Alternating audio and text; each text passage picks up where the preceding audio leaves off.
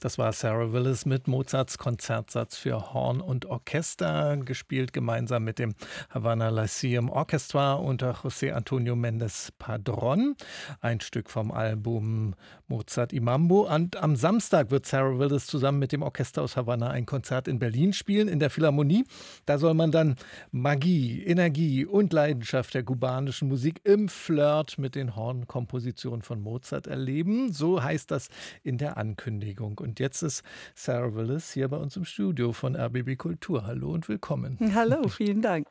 Wir müssen erstmal eine Sache klären, bevor wir losreden können. Wir siezen hier ah, unsere verehrten Gäste immer. Das berühmte You. Aber äh, Sie oder du hast mir schon zu verstehen gegeben, das ist, äh, Ihnen ist dir gar nicht so recht, nein, das mit dem deutschen Siezen. Nein, nein. Und wenn man Frau Willis sagt, erst recht nicht. Also wir bleiben bei You, oder Frank? Okay. Okay. Also Sarah, okay. ähm, also äh, diese Ankündigung, Energie Energie und Leidenschaft äh, der kubanischen Musik. Kann ich mir sofort was darunter vorstellen. Wie ist das mit der Magie? Was ist denn die spezielle Magie der kubanischen Musik? Äh, kubanische Musik ist voller Magie. Also wir spielen natürlich nicht nur kubanische Musik, wir spielen auch Mozart.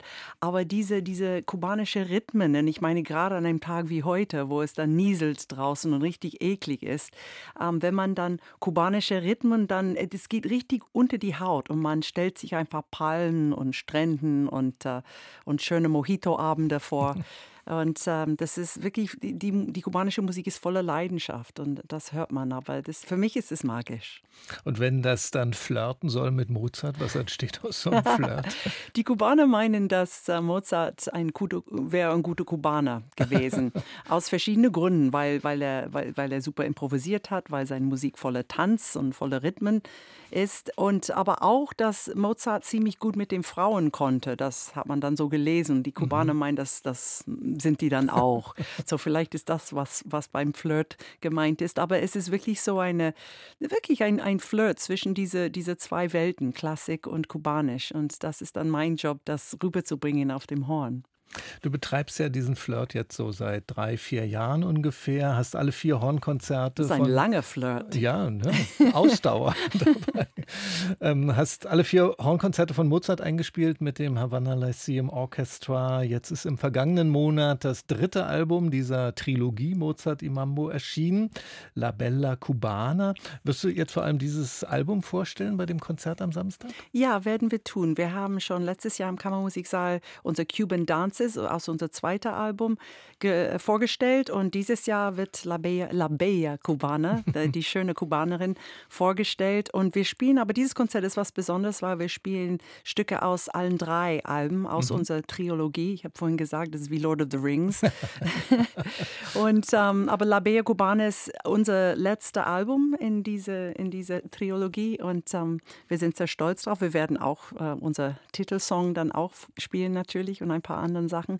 Aber das ist mehr, um, um dieses Projekt zu zelebrieren, das, mhm. was wir am, am Samstag in Kammermusiksaal machen werden.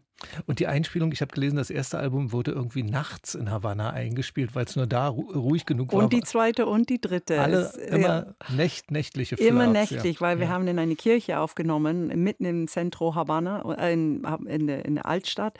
Und da ist wirklich laut. Die Kubaner sind keine leise Menschen. Wenn die was zu erzählen haben, dann erzählen mhm. die das auch laut und mit vollem ähm, voller Gusto und, ähm, und nicht, nur die, nicht, nicht nur die Menschen, sondern die Tiere auch. Also da bellen immer Hunde, jaulen immer Katzen und wir hatten auch einen kleinen äh, Griller, heißt das auf, mhm. ähm, auf Deutsch, äh, der immer gerne ab zwei Uhr morgens gepiept hat. Und äh, ja. Oh. Das, das, war eine Herausforderung, das heißt, aber ein schöner Akustik trotzdem. Okay, die Aufnahme muss bis die Grille einsetzt fertig Man sein. kann ihn noch hören. ah, ja, okay. Man kann diese Grille noch hören, mittendrin in der Cuban Dances. Du hast ja jetzt drei äh, Kollegen von den Berliner Philharmonikern mitgenommen, äh, vielleicht auch angesteckt mit diesem Kuba-Fieber. Jonathan Kelly, Wenzel Fuchs und Stefan Schweigert. Welche Rolle spielen die jetzt bei dem Album? Sie spielen eine ganz große Rolle, nicht nur, weil sie mitgespielt haben bei der Sinfonia Concertante als Bläsersolistin, sondern auch, weil sie einfach so viel Hoffnung und, und Inspiration mitgebracht haben nach, nach Havanna. Die Zeiten sind ein bisschen schwer auf, auf Kuba gerade und für die Musiker, die, die, die brauchen Inspiration und, und Gründe, einfach weiterzumachen und, uh, und zu sehen, dass die von außen auch anerkannt werd, werden. Und dass drei Solobläser der Berliner Philharmoniker nach Kuba kommen wollten und mit, mit der Havana Lyceum Orchestra spielen wollten, das war für sie wirklich ein Geschenk. Und diese Zeit war wirklich ganz besonders. Es war mitten in der Covid-Zeit. Ich weiß jetzt nicht, wirklich nicht mehr, wie wir das geschafft haben, aber meine Kollegen haben sich auch angesteckt, ich, nicht mit Covid, sondern mit der Liebe, Liebe für, die, für die kubanische Musik. Und wir hatten so eine schöne Zeit zusammen. Die Aufnahmen waren schon im vergangenen Jahr 2022 für das Album, das jetzt rausgekommen ist. Ne?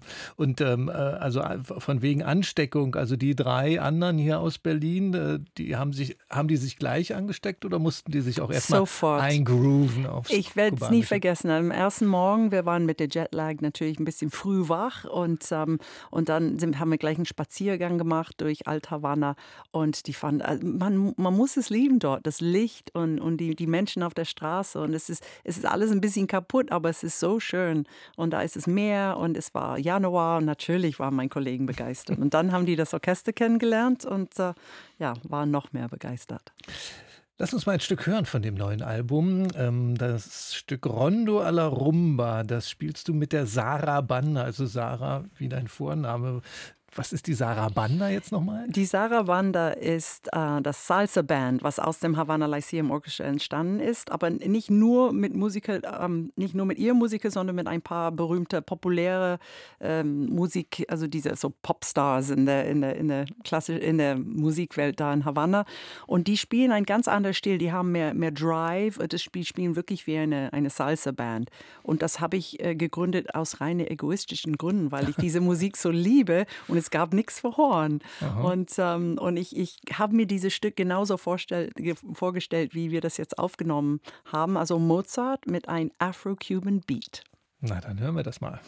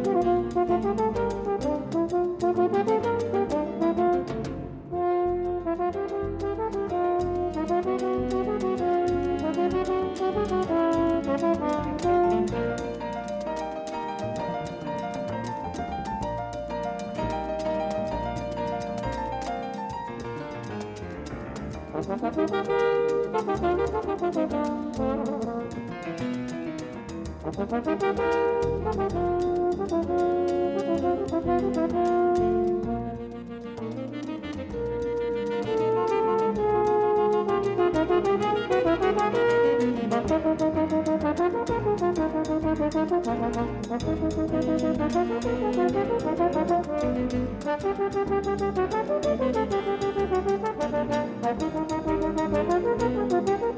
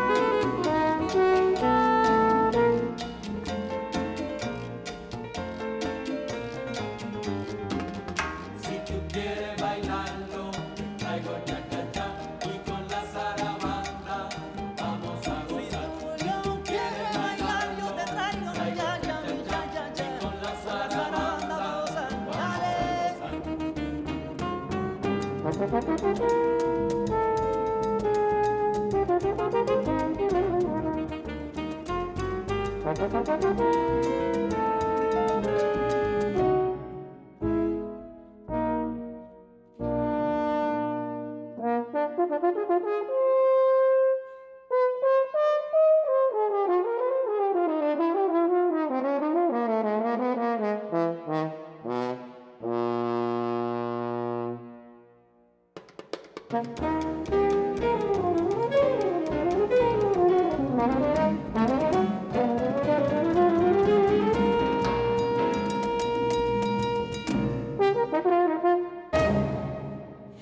Rondo alla Rumba von Mozart und von Edgar Olivero, gespielt von Sarah Willis und der Sarah Banda. Und wenn Sie jetzt hier mit im Studio gewesen wären, hätten Sie erstens gehört, wie Sarah Willis mitsingt bei dem Stück und mittanzt, soweit man auf Stühlen tanzen kann. Das geht ja immer sofort in den Körper, offenbar. Es muss. Also meine Kubaner sagen, wenn du es nicht tanzen kannst, kannst du es auch nicht spielen. Und es ist wirklich Aha. tatsächlich so. Ich kann die Töne spielen, aber bis ich das in meinen Körper spüre, ist es noch nicht äh, richtig.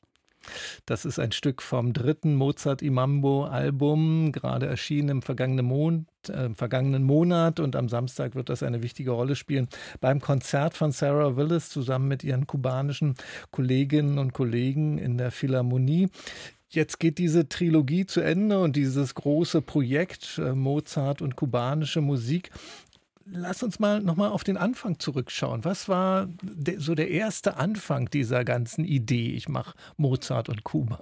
Ja, es klingt wirklich ein bisschen, bisschen äh, merkwürdig, aber war es nicht so, weil ich, ich habe das Orchester entdeckt äh, auf Kuba, als ich da war. Ich wollte Salsa tanzen und deswegen bin ich nach Kuba gefahren und dann haben die Hornisten gehört, ich bin da und wollten einen Masterclass und dachte, okay, da kann man da ein paar Stunden unterrichten und ich war so überrascht, wie toll die gespielt haben auf so schrecklichen Instrumente. Die sind wirklich in meine Hände so teilweise weggebrochen. Und dann abends war ich in einem Konzert von der Havana Lyceum Orchestra und war so begeistert, wie sie Mozart spielen. Die spielen im Stehen und die spielen mit ihren ganzen Körpern. Und es ist nicht übertrieben, es ist nicht so zu viel, es ist nur, nur so lebendig und, und, und so leidenschaftlich. Und das, das hat mir wirklich gut gefallen. Und langsam kam die Idee, irgendwas da zu machen, was, was denen helfen würde. Und ähm, da ist eine große Büste von Mozart mitten in der Altstadt. Und das habe ich als Zeichen dann genommen. ähm, und dann kam nach Hause und habe gesagt, ich möchte da die Mozart-Hornkonzerte aufnehmen. Und mein Kollege sagte, das ist schön, aber wo? Havanna. Was? und äh, da haben wir alles dann gesetzt und äh, habe ein Record-Label gefunden, der das mitgemacht hat, der Alpha mhm. Classics. Und äh, ja, jetzt drei Alben später überlegen wir, was wir als nächstes machen. Lass uns mal auf die Erfahrung damit schauen, ähm, wenn du jetzt diese, diese Erfahrung in dir hast und jetzt wieder mit den Berliner Philharmonikern spielst, geht dann irgendwas von dieser Erfahrung auch ein in dein Spiel dort? Aber natürlich. Also ich muss, mir, ich muss immer aufpassen, dass ich mich nicht so viel bewege auf der Bühne, wenn ich in der Philharmonie bin, weil, weil auf Kuba mit diesem Orchester ist man immer in Bewegung, man, man, man spürt die Musik in den Körper und das tue ich noch auf der Bühne in dem Berliner Philharmoniker, aber das darf ich, ich darf natürlich nicht da so rumtanzen. Also aber ich, ich höre Tanzrhythmen in, in allen Stücken, die ich früher nicht, nicht so wahrgenommen habe. Und ich bin auch viel dankbarer für was ich habe, seitdem ich auf mhm. Kuba dieses Projekt habe, weil die, Leu die Leute dort, die haben so wenig und sind trotzdem so glücklich und so hilfsbereit und so leidenschaftlich. Und äh, das kann man immer hier ein bisschen mehr gebrauchen. Und ich brauche immer ein paar Wochen, wenn ich aus Kuba komme, um mich hier wieder zu akklimatisieren, wenn ich zum Supermarkt gehe zum Beispiel und da stehe und denke, wir haben so viel, unsere, unsere Haustiere haben mehr als, als, als eine kubanische Familie. Und das, das ist schwierig am Anfang, aber es ist dann einfach so. Aber musikalisch finde ich das dass ich einfach viel mehr Freude habe an die Musik machen und ich spüre das dann mehr mein Körper und mein Rhythmus ist viel besser geworden. Mhm.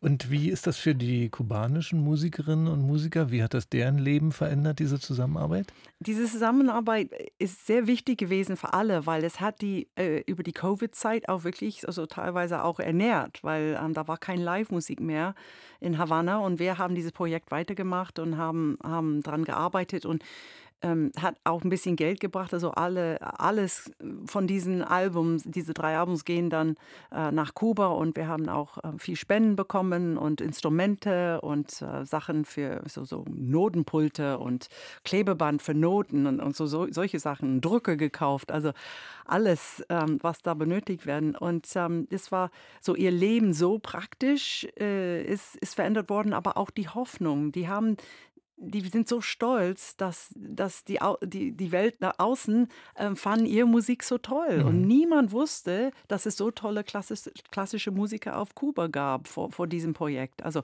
okay, vielleicht nicht niemand, aber das war halt nicht bekannt. Und jetzt, jetzt kennt man das Projekt und, und die Kubaner sind unglaublich stolz. Äh, deswegen sollen die auch sein, weil die haben so viel gearbeitet. Mozart ist nicht ihre Natur. Also, die mhm. spielen sehr gerne frei und ihre, ihre Rhythmen und so. Aber für Mozart mussten wir wirklich arbeiten. Aber ich, man hört auch in diese drei Alben, wie das Orchester wächst und wie sie besser geworden sind. Und das liegt auch daran, dass sie jetzt auf viel besseren Instrumente spielen. Also es gibt jetzt viel, was sich verändert hat dadurch. Und für einen deiner kubanischen Kollegen äh, hat das auch äh, karrieretechnische Konsequenzen, insofern, als er nach Deutschland kommt, oder? Nach Leipzig? Ja, mhm. ja, für, für, einige eigentlich. Also Aha. wir haben alle, die, äh, fast alle, die jetzt spielen am, am, am Samstag, also ne, wir, vielleicht zwei Drittel wohnen jetzt hier und studieren jetzt hier in Europa, mhm. weil die Zeiten, wie ich gesagt habe, sind sehr schwierig und, und die haben mehr Möglichkeiten hier zu studieren. Und ähm, ja, einer von meinen Havana Horns, ein Hornist, hat eine Stelle als Solohornist in den Leipziger Symphonieorchester und das ist unglaublich. Das ist ein Kubaner, den ich quasi in Havanna entdeckt habe mhm. und er hat auf eine alte, schwarze, kaputte Horn gespielt und jetzt spielt er auf dem besten Horn und hat eine Stelle bekommen. Jetzt, ich bin, ja, mir kommen die Tränen immer, wenn ich dran denke. Wir sind sehr stolz auf ihn. Ich habe, als ich jetzt so ähm, auf dein Leben geschaut habe in der Vorbereitung auf dieses Gespräch, dachte ich auch so bei mir, du hast ja schon einige Erfahrungen gemacht, so mit dem Einleben in ganz andere Welten. Ja, schon in der Kindheit. Ich habe gesehen, du bist aufgewachsen in den USA, in Japan, fünf Jahre in der Sowjetunion, in Moskau, in England dann noch. Und 1991 als sehr junge Frau. Warst du die erste? Sehr jung. 23 oder sowas? Oder? 21. Bitte. 21. Ja, oder ich weiß es auch nicht mehr. Also wir reden lieber nicht mehr über das Alter. Weiß ich auch nicht mehr. Auf jeden Fall die erste Berufsmusikerin aus dem Westen bei der Staatskapelle der Berliner Staatsoper. Das war ja dann auch eine andere Wort, äh, eine Welt. ganz andere Welt. Ja. Aber, aber die Zeit in Moskau, diese fünf Jahre, ähm, haben mich da ein bisschen, bisschen vorbereitet. Also das war dann eine ähnliche Situation in Ost Ostberlin. Aber die Mauer ist gerade gefallen dann und äh, alle mussten sich daran gewöhnen, an diese neue Welt. Ich mich auch. Aber ich war sehr glücklich in der Staatsoper. Ich sehe die noch als meine, meine erste Familie in Berlin. Mhm. Und ähm, du hast ja eben, du wirst immer eine amerikanisch-britische Musikerin genannt, dann hast du über deinen Vater auch noch Verbindung nach Australien, soweit ich das verstanden habe. Wie kommt es denn, dass Berlin jetzt der Lebensmittelpunkt geworden ist? Und jetzt ein deutscher Pass. Ja. ähm, ja, es hat sich einfach ergeben. Ich meine, ich wollte eigentlich als Studentin hierher und äh, die Stelle war frei in der Staatsoper und da habe ich einfach ganz äh, äh, frei da vorgespielt. Das war mein erstes Probespiel. Ich wusste nicht, wie schwer es ist. Ich möchte das heutzutage nicht mehr machen und ähm, habe gespielt und es war eine aufregende Zeit mit Baumbäumen und äh, die Staatskapelle. Und er hat ja gerade angefangen. Genau, genau. Und, ähm, und ich, ich war da total glücklich. Ich wäre da nie weggegangen, aber die Stelle bei den Berliner Philharmoniker wurde frei 2001 und äh, ja, das muss man einfach probieren. Und das habe ich probiert und äh, habe Glück gehabt. Das war ein guter Tag und äh, habe die Stelle bekommen. Das habe ich nicht damit gerechnet, aber natürlich ist es wirklich wie ein Traum. Und jetzt hast du vorhin schon gesagt, okay, die Trilogie Mozart im Mambo, die ist jetzt erstmal abgeschlossen, aber du denkst schon darüber nach, wie es weitergehen könnte. Gibt es da schon Ideen? Also es muss bei mir immer weitergehen. Mhm. Ich, ich mag immer, immer Sachen machen, was vielleicht nicht so gewöhnlich sind. Und äh, ich finde, wie Placido Domingo immer sagt, if you rest, you rust. Also wenn mhm. man ruht, dann rostet man. Und, äh, und das fand ich immer ein guter Spruch, weil, weil ähm, ich, ich bin immer, immer auf der Suche nach was Kreatives. Und ich denke, Mozart im Mambo Wird weitergehen. Wir haben sehr viele Angebote für Tourneen. Wir haben die, die Noten drucken lassen, also verlegen lassen und, uh, und viele von den Musikern spielen jetzt im Ausland und es ist, es ist eine richtig schöne Familie. Wir sind zwar weit äh, zerstreut, mhm. aber es ist eine Familie. Aber wo ich mein nächstes Projekt mache, hm, das überlege ich. Vielleicht haben die Zuschauer gute Ideen. Ich habe gedacht, vielleicht Strauß und Samba oder Bach und ja, mal sehen, mal sehen. Irgendwo. Hast du eine gute Idee? Ähm, Im Moment nicht. Ich verlasse mich da auch auf unsere Zuhörerinnen und Zuhörer. Schreiben Sie uns, was Sarah Wills als nächstes ja, gerne. tun soll. Genau, wir geben, wir geben das dann weiter. Zum Schluss noch, wir haben jetzt noch das Titelstück des neuen Albums aufgelegt, eben die schöne Kubanerin. Ähm, da geht es um eine schöne Kubanerin, um eine Frau oder worum geht es? Ja, hm. La Bella Cubana. Es ist eine, eine, eine schöne kubanische Frau, ist ein bisschen nostalgisch. Und diese, diese Track haben wir ausgesucht, weil es halt ein sehr berühmtes alte, altes Lied ist. Aber für unser, für unser Name de, des Albums, ähm, das hat unser Dirigent, äh, José Antonio Mendes Padron, hast du super gesagt übrigens. Wir, wir nennen ihn einfach nur Pepe. Das ist viel leichter. er hat es ausgesucht, weil er sagte zu mir, du bist inzwischen so wie eine Kubanerin geworden. Und, ähm, und das sollen wir, und das, diese ganze letzte Album, das ist so ein bisschen, ist es mit viel Freude gespielt, aber auch mit einer gewissen so, ähm, Nostalgie, weil mhm. alles, was wir geschafft haben über die letzten drei Jahre und äh, dieses Stück kann ich nicht hören, ohne da einen Kloß im Hals zu bekommen, weil wir sind sehr emotional, dass es unser, unser letzter Album ist. Aber wer weiß, wer weiß, mal, mal, mal schauen, was die, was die Zuhörer Zuhörer alle sagen, oder? Das gebe ich dann weiter. Jetzt erstmal der Hinweis nochmal: das Konzert am Samstag 20 Uhr im Kammermusiksaal der Philharmonie mit Sarah Willis und dem Havana Lyceum Orchestra unter Pepe oder José Antonio Mendes Padron. Vielen Dank für den Besuch. Danke, es war wirklich schön.